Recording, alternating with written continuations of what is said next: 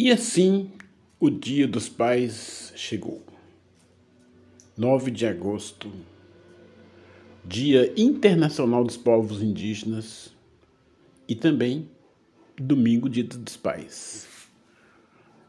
Ao falar assim, vejo profundamente um passado recente que passa na minha mente. Pai. Pai pode ser visto de diversas formas.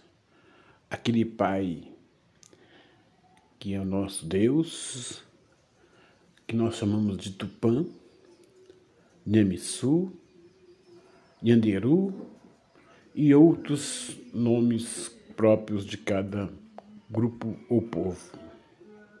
Os Carajá também têm nomes específicos para pai.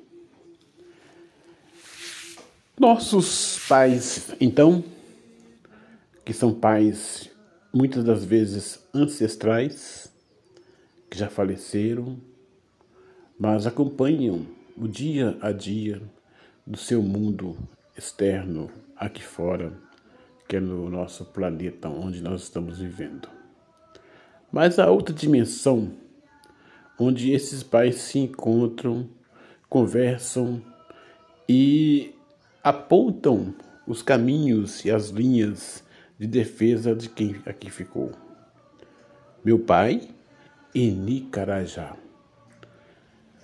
e guerreiro, lutador, com a sua forma de dançar, a sua forma de expressar o ritmo do corpo, demonstrou a construção de uma família linda forte, destemida e de pessoas de caráter e brilho.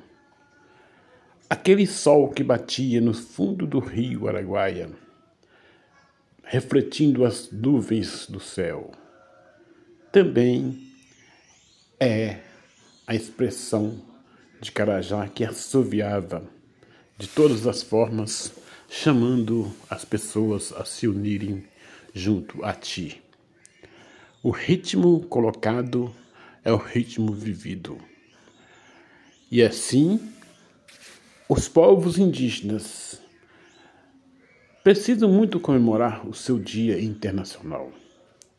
Primeiro, porque esse dia é um dia sagrado. Depois, que veio também para desconstruir uma ideia de índio. Nós não somos índio Índio é peça, índio é objeto, índio é imaginário, indígena é coletivo, indígenas são seres, indígenas são pessoas, indígenas são humanos, indígenas são transcendentais. Por isso, somos povos indígenas. Então, um grande abraço a todos e a todas, uma referência ao pai Eni Carajá por seu filho Eni Carajá Filho, Jocantihai Carajá.